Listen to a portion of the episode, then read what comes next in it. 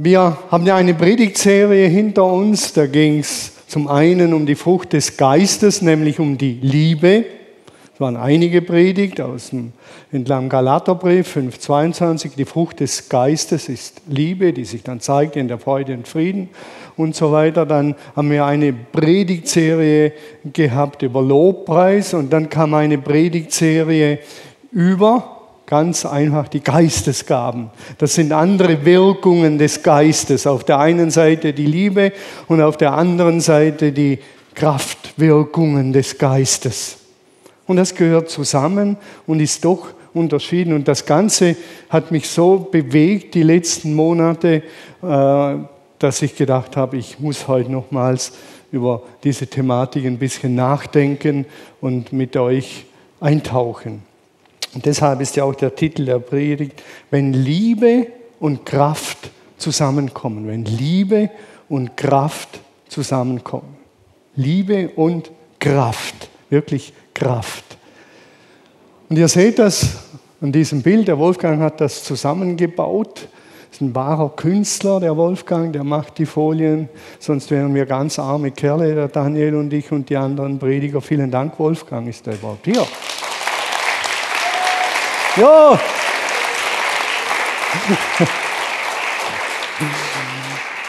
Und er hat mir gesagt, das dicke Seil ist die Kraft.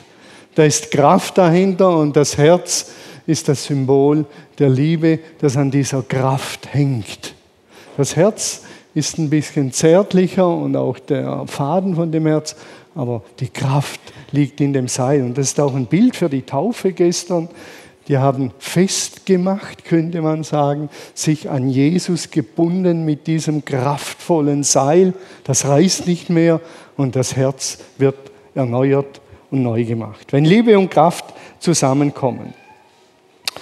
Man könnte auch sagen, wenn göttliche Liebe und Kraft zusammenkommen. Wir haben ja so ein Bild von Liebe. Wenn das Wort Liebe fällt, dann haben wir ein Herz und Kerzenschein und einen edlen Barolo oder sonst irgendein feines Getränk und alles ist romantisch verklärt. Die Liebe Gottes, und das wissen wir, das werde ich nicht vertiefen heute, die hat ganz andere Dimensionen noch. Die kennt auch die romantische Liebe, aber vor allen Dingen auch das Kraftvolle, nämlich das Hingebungsvolle. Man gibt sich hin für etwas Größeres, für etwas Umfassenderes und bleibt nicht beim kleinen Ich stecken. Ich will, was ich brauche und alles andere ist mir egal.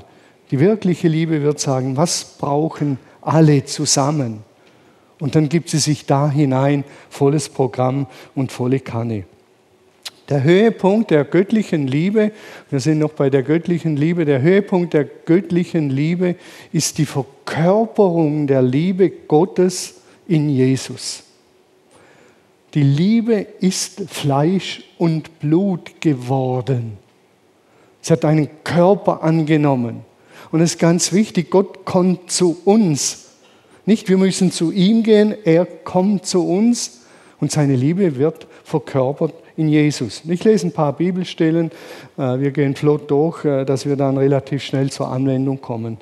1. Johannes 4,9 heißt es, wie sehr Gott uns liebt, hat sich darin gezeigt, dass er seinen einzigartigen oder eingeborenen Sohn, wie man es nennen will, ist ein einzigartiges Verhältnis. Also man darf nicht in Vater und Kind denken, in dem Sinn, Gott hat einen Sohn gehabt, sondern da ist ein einzigartiges Verhältnis. Das Wort heißt monogenes, eins, einzigartig, ganz besonders. Den hat er in die Welt gesandt, damit wir durch ihn das ewige Leben haben. Darin hat sich die Liebe gezeigt.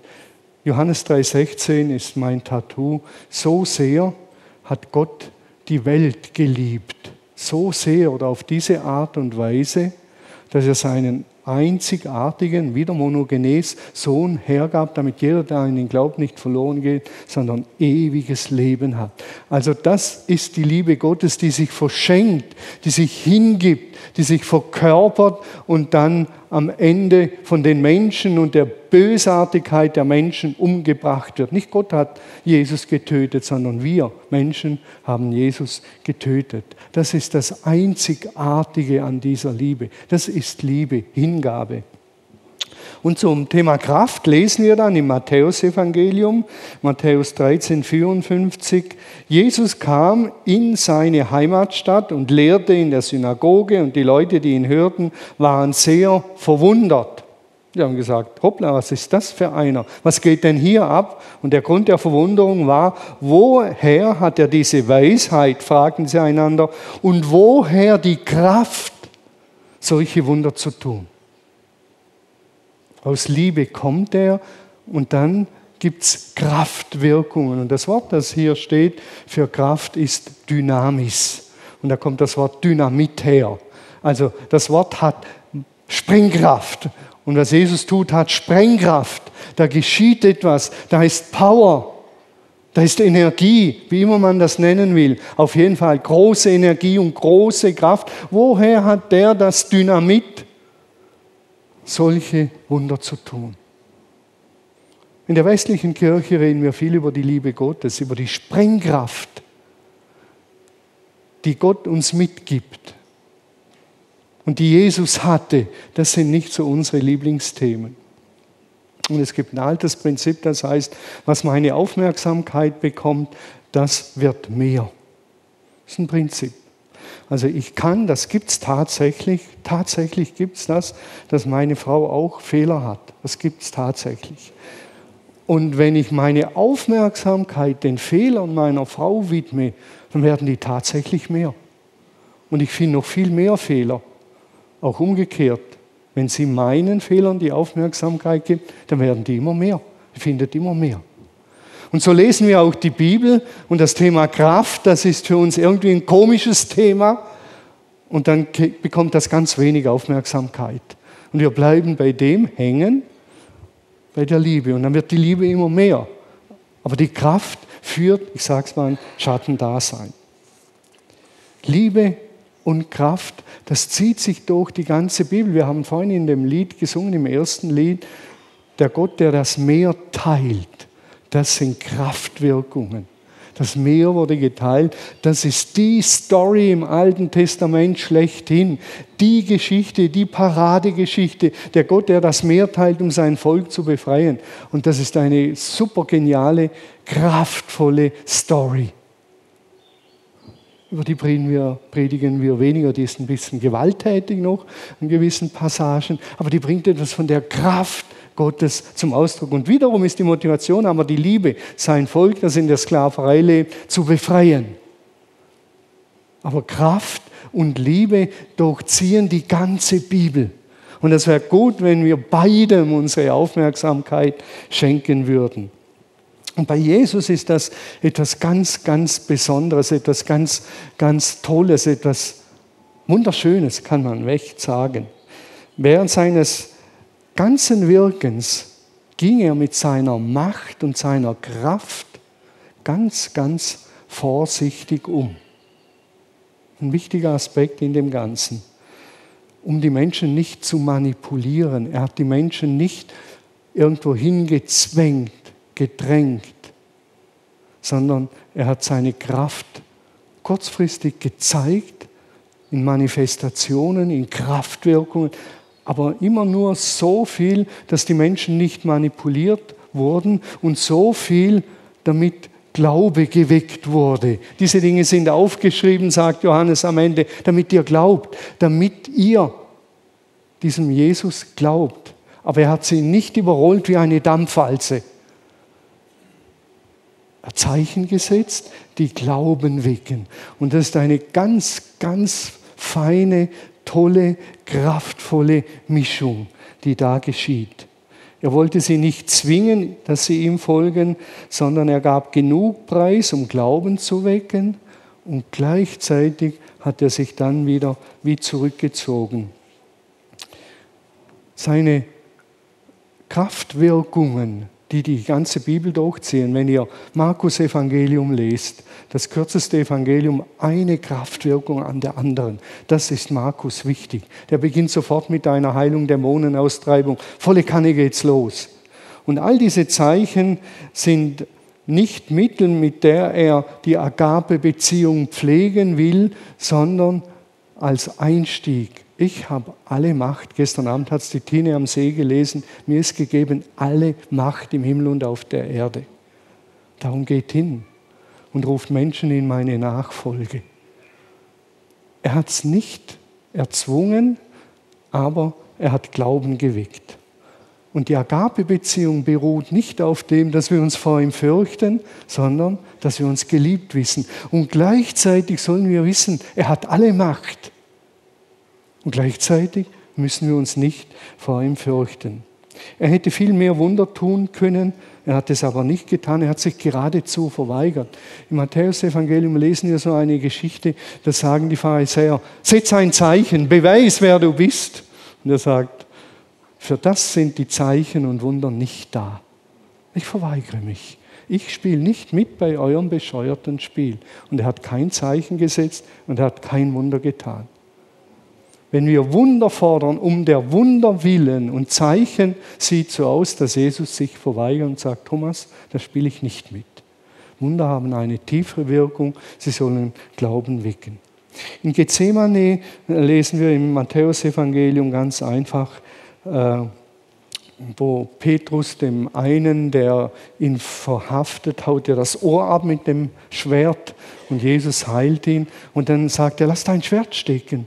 Wer durch das Schwert tötet, wird durch das Schwert umkommen. Lass die Finger von diesen Gewalttaten. Und dann sagt er zu ihm, oder meinst du, ich könnte meinen Vater nicht bitten und er würde mir sogleich mehr als zwölf Legionen Engel schicken. Das sind zwischen 50 und 60.000 Engel. Jesus hätte so gemacht, die wären da gewesen und hätten aufgeräumt. Zack. Aber er wusste, das ist nicht mein Weg. Ich hätte die Macht, aber ich benütze sie nicht und missbrauche sie nicht. Denn Macht und Liebe kommen bei Jesus zusammen. Das ist für uns unvorstellbar. Ich habe mich so in ein paar Dinge reingedacht und habe gedacht, wenn ich alle Macht hätte, was würde ich so tun? Den Putin ferntöten, das wäre doch was. Und noch ein paar von der Sorte ferntöten. In Gedanken, Denken, zack, und dann sind die weg, so, wenn ich die Macht hätte. Und Gott weiß gut, wieso er uns diese Macht nicht gibt. Denn Macht ohne Liebe ist tödlich für alle am Ende. Auf dem Weg nach Samarien, und das kennen die Jünger, sind sie in einem Dorf vorbeigekommen und äh, die haben nach Unterkunft gefragt, nach Jesus. Er wollte dort übernachten und die haben ihn nicht aufgenommen. Die haben gesagt, du kriegst kein Zimmer in Bambergen, Daniel, wir kennen dich, äh, wir wollen dich nicht hier haben. Und was sagen dann die Jünger? Wunderschön, was die sagen. Die sagen das, was wir vielleicht sagen würden. Herr, sollen wir befehlen, dass Feuer vom Himmel fällt und sie alle vernichtet? Wir haben gesehen, du hast Macht, Jesus. Wir haben gesehen, du hast Macht und jetzt denen zeigen wir es. Da hauen wir mal auf Bambergen drauf und machen sie dem Erdboden gleich. Ende, fertig. Ihr seht den Text gleich, wenn der Dennis wieder auftaucht. Herr, sollen wir befehlen, dass Feuer vom Himmel fällt und sie alle vernichtet. Das sind wir. Und dann heißt es ganz einfach, und Jesus wies sie scharf zurecht. So nicht. So nutzt man Macht nicht. Denn Liebe und Kraft gehört zusammen. wenn Liebe und Kraft zusammenkommen, dann blüht Leben auf. Die Machttaten von Jesus sind dazu da, dass Glauben geweckt wird und das Leben ermöglicht wird. Ob das Heilungen sind, ob das Versorgungswunder sind, Dämonenaustreibungen. Liebe und Macht ermöglicht Zoe, ermöglicht Leben. Zoe ist das umfassende Leben. Ich habe gerade ein Buch gefunden, das wird ein Buchclub für Männer. Das Buch heißt Kämpfen und Lieben. Kämpfen und Lieben. Wie Männer zu sich selbst finden. Kämpfen und lieben. Wir würden sagen, entweder kämpfen oder lieben. Beides gibt es nicht. Und Anselm Grün, ein Pater, er sagt, es braucht beides. Männer müssen kämpfen lernen und lieben lernen. Und alles zum richtigen Zeitpunkt. Und wir sagen entweder oder, entweder oder. Das bringen wir fast nicht zusammen, genauso wie Kraft und Liebe.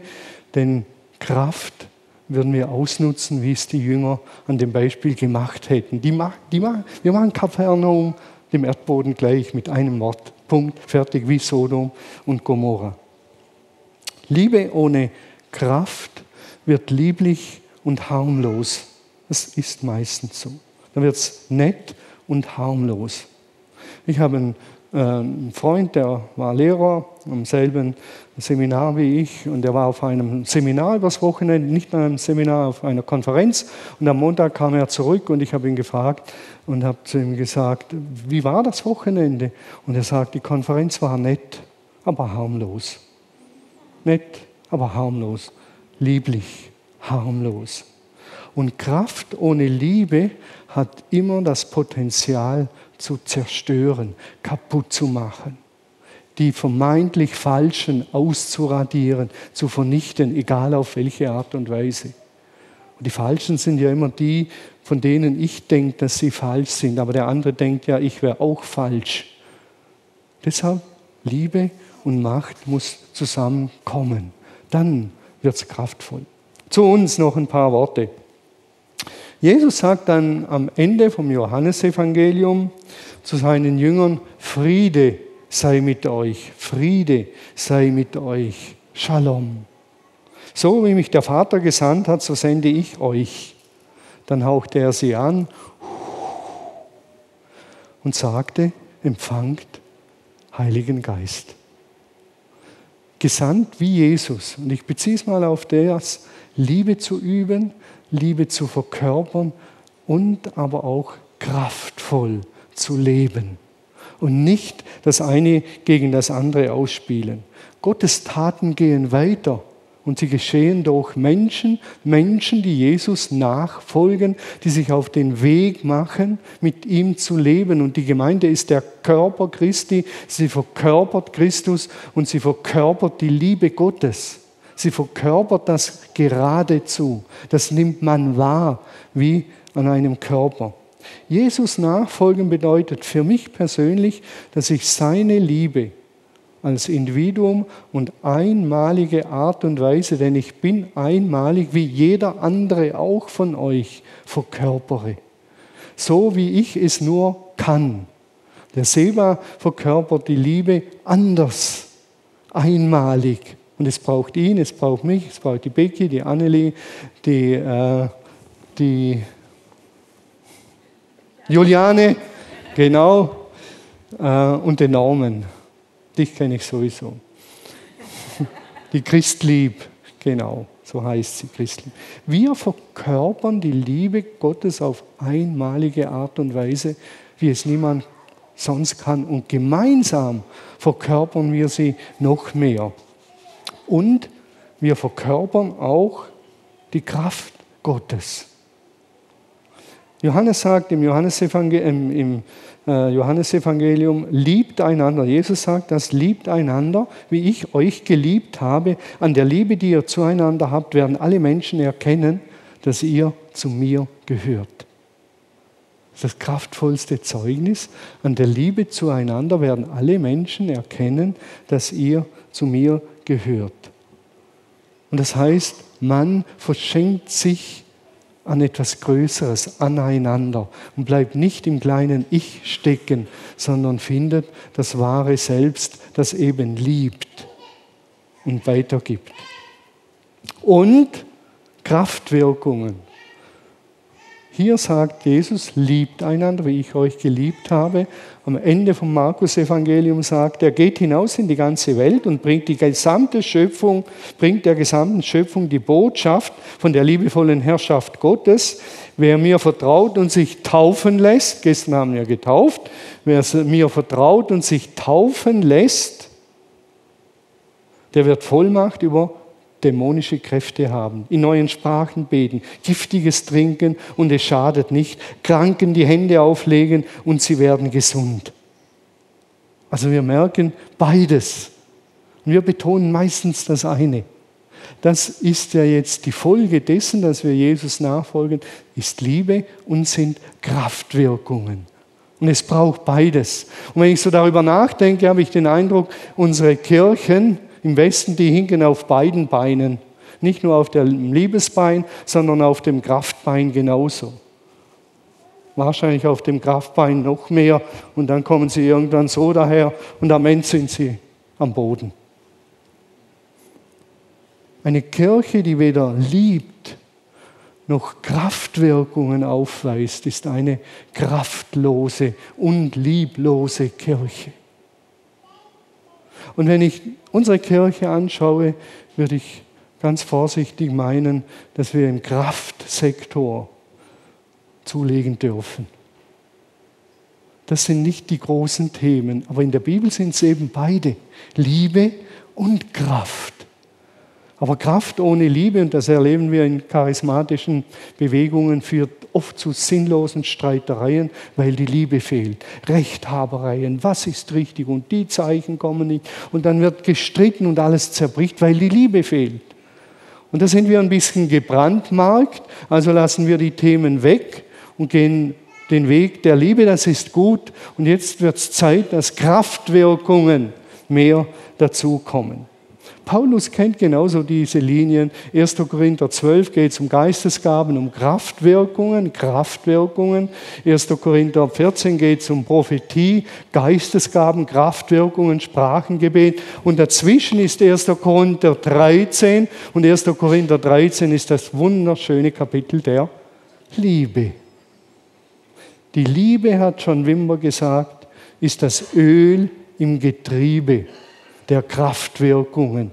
Und wenn das Öl fehlt, verreckt das Getriebe, das weiß jeder. Die Zahnräder und die Antriebswellen, das sind die Kraftwirkungen. Aber die funktionieren nur, wenn die Liebe als Öl dabei ist, wenn Kraft und Liebe zusammenkommen. Es braucht beides und beides sind Wirkungen des Heiligen Geistes, sowohl die Liebe als auch auf der anderen Seite die Kraftwirkungen. Ich feiere am 28. August, meine Frau und ich, dieses Jahr nicht Hochzeitstag, sondern Taufjubiläum. Am 28. August dieses Jahr ist ein Montag Taufjubiläum. 40 Jahre getauft. 40 Jahre, man sich vorstellen, 40 Jahre folgen wir diesem Jesus nach. Und wir merken, an gewissen Themen kommen wir immer wieder vorbei. Und wir kommen nicht an ihnen vorbei, sondern wir müssen immer wieder in diese Themen rein und sie vertiefen. Man nennt das Wendeltreppenspiritualität. Wendeltreppenspiritualität. Das heißt, man geht eine Wendeltreppe rauf, das sehen wir gleich, man geht die Wendeltreppe rauf und dann geht man in ein Stockwerk hinein. Dennis, wir freuen uns auf die Folie.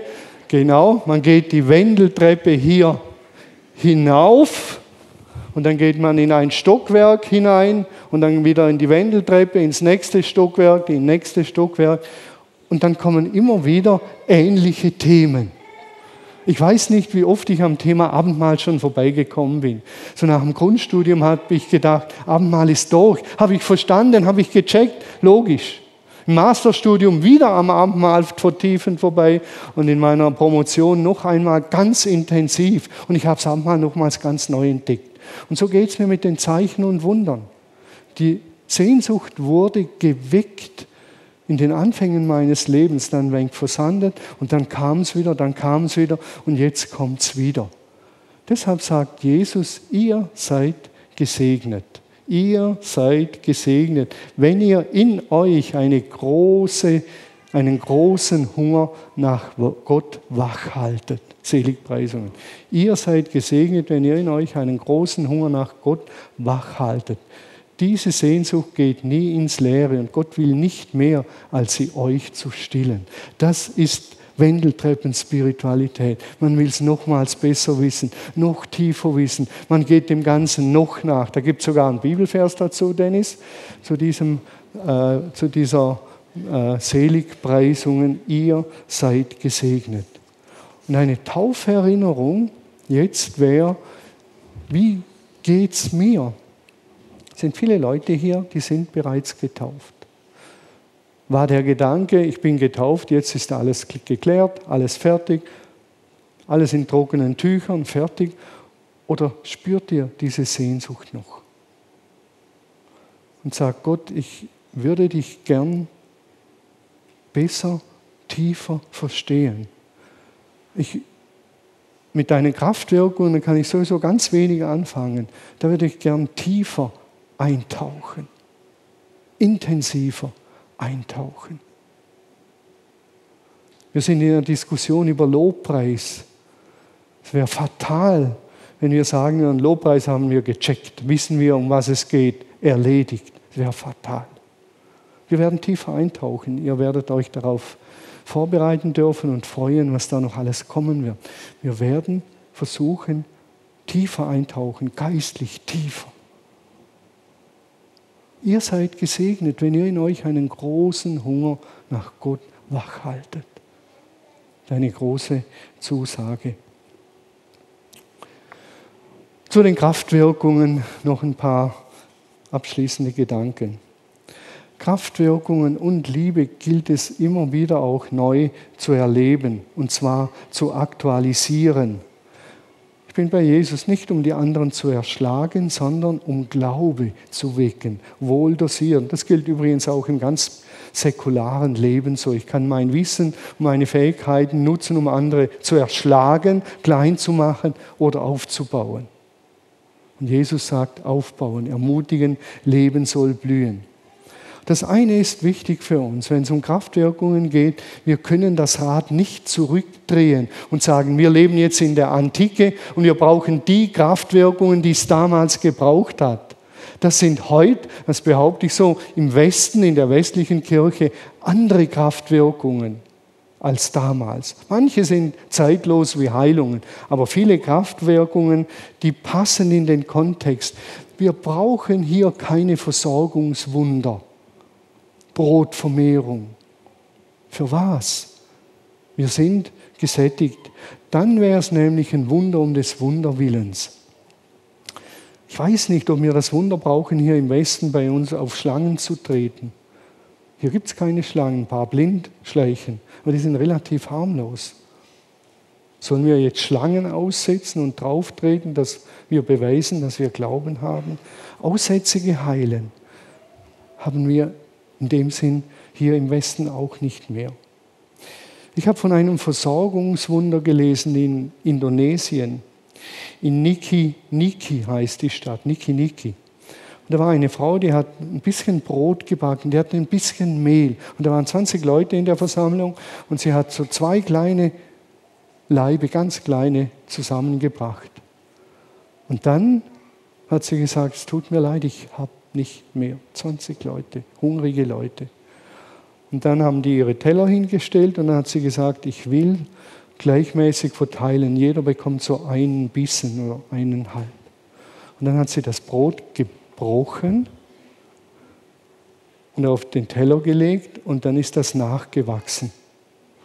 Wieder gebrochen, auf den nächsten Teller nachgewachsen. So hat sie alle 20 Teller und dann ist sie nochmals durch und das Brot ist in ihren Händen, hat es sich vermehrt. Der, der das erzählt hat, der hat geheult und er hat gesagt, die Frau hat geheult, gelacht, geheult, gelacht. Die wusste nicht mehr, wie ihr geschieht. Und ich habe gedacht, tatsächlich, das könnte ich heute Morgen probieren.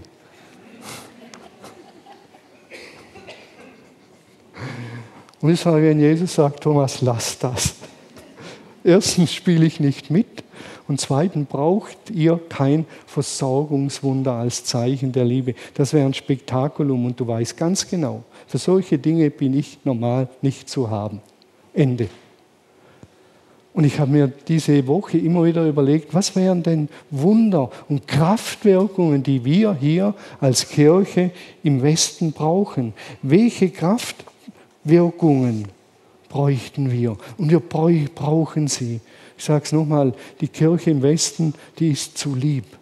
In meinen Augen fehlt die Kraft, sowohl in der Hingabe, der Liebe, aber vor allen Dingen auch in den Kraftwirkungen.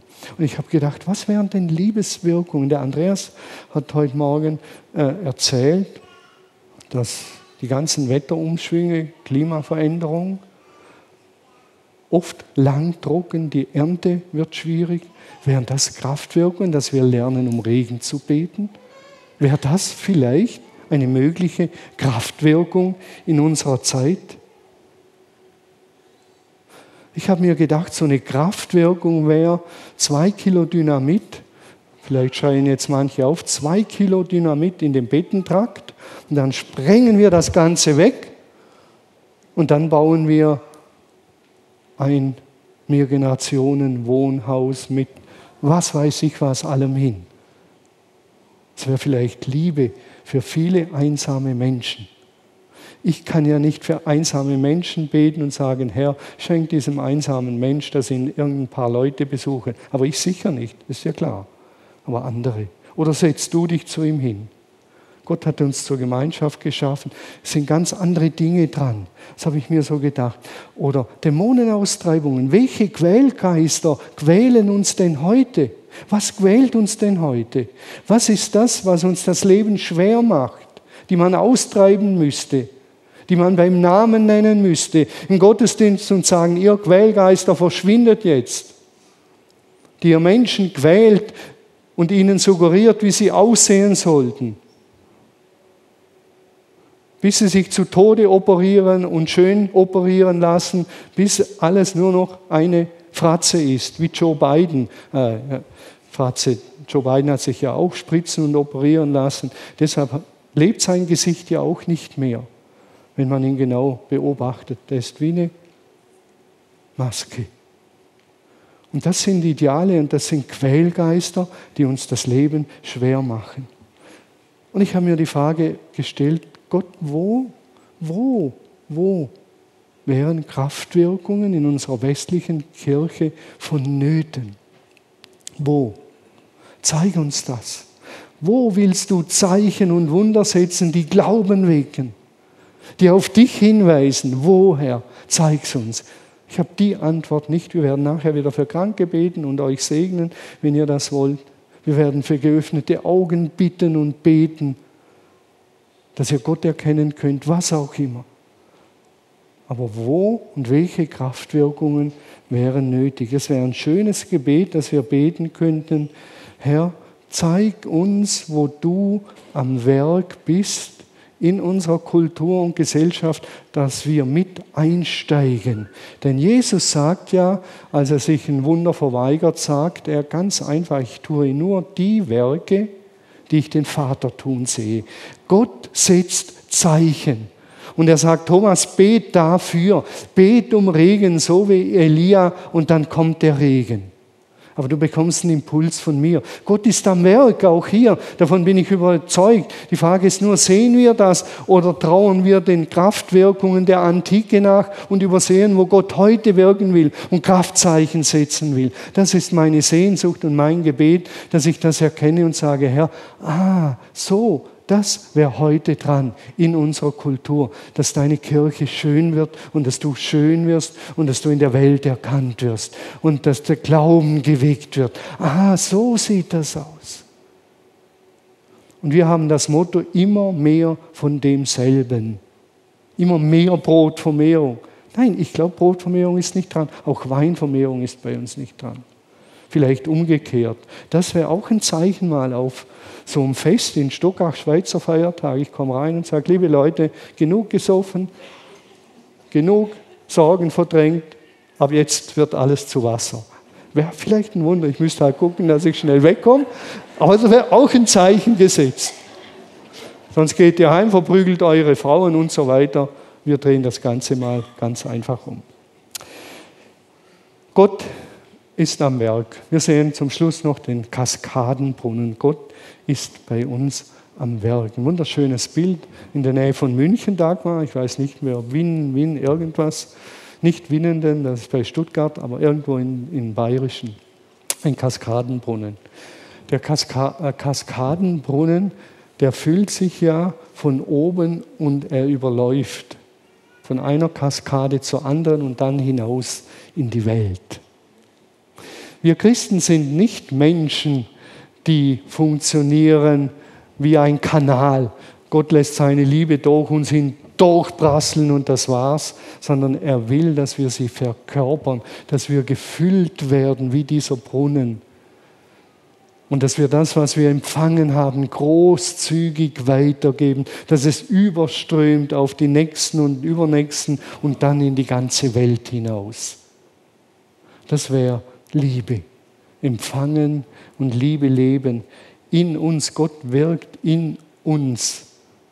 In uns wirkt er Liebe und Transformation hin zur Liebe.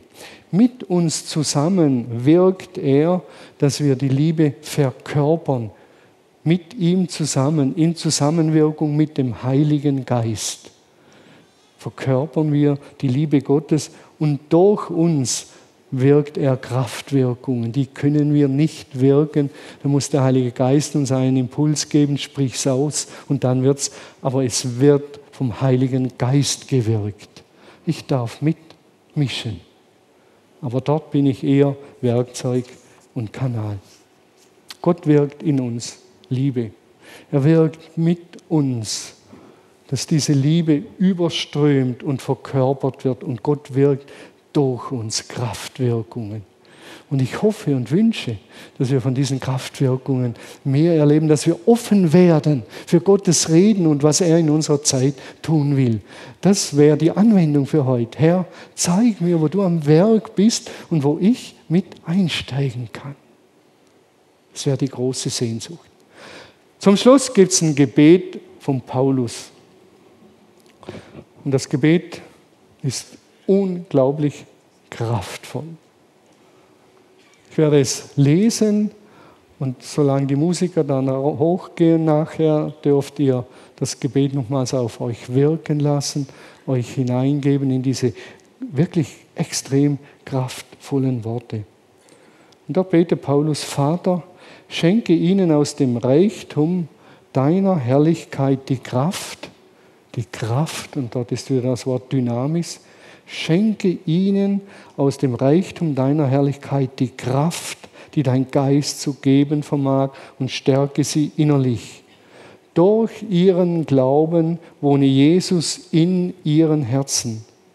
Lass sie fest in der Liebe verwurzelt sein, die Geschwister auf der Lindenwiese, und ihr Leben auf diese aufbauen, damit sie gemeinsam mit allen Glaubensgeschwistern in der Lage sind zu begreifen, erspüren, wie unvorstellbar groß und weit, wie hoch und wie tief die Liebe Christi ist, die alle Vorstellungskraft übersteigt, damit sie mit der ganzen Fülle deiner Herrlichkeit erfüllt werden. Fulminant, dieses Gebet. Und dann sagt er Gott, der unendlich. Und wir sind wieder bei Gott ist Unmöglichkeit keine Option. Gott, der unendlich viel mehr an uns tun kann, als wir uns jemals erbitten oder überhaupt nur ausdenken können.